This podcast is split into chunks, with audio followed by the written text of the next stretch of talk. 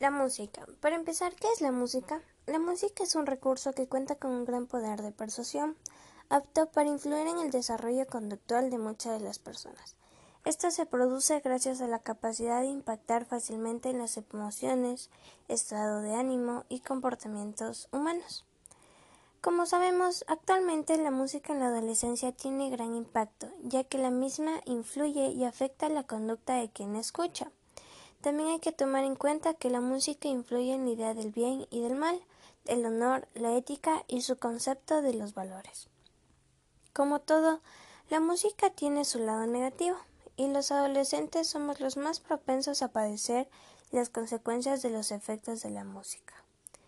Uno de sus lados negativos es la debilidad sentimental y afectiva que siente una persona al momento de escucharla, las ideaciones suicidias, y la rebeldía causada por el contenido de las letras. Por otro lado, la música también tiene su lado positivo y entre ellos tenemos a la música clásica y el género de adoración o género gospel. Este tipo de canciones transmiten un mensaje con valores y positividad. Eh, este estilo musical es terapéutico y relajante ante situaciones tensas.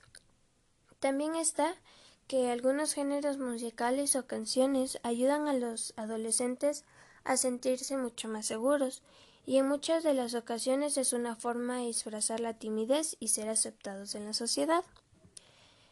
El gusto de los adolescentes por las músicas les confiere un espacio adecuado para ejercer libremente sus actividades.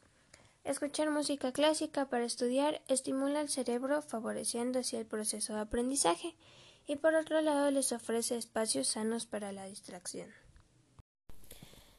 Yo creo que no debemos estar en contra de la música, todo lo contrario, lo podemos ver como un método de relajación o de distracción, sin importar el género que a ti te guste. Pero lo que sí deberíamos tomar en cuenta es que no debemos dejar que las letras de las canciones influyan en nuestra vida.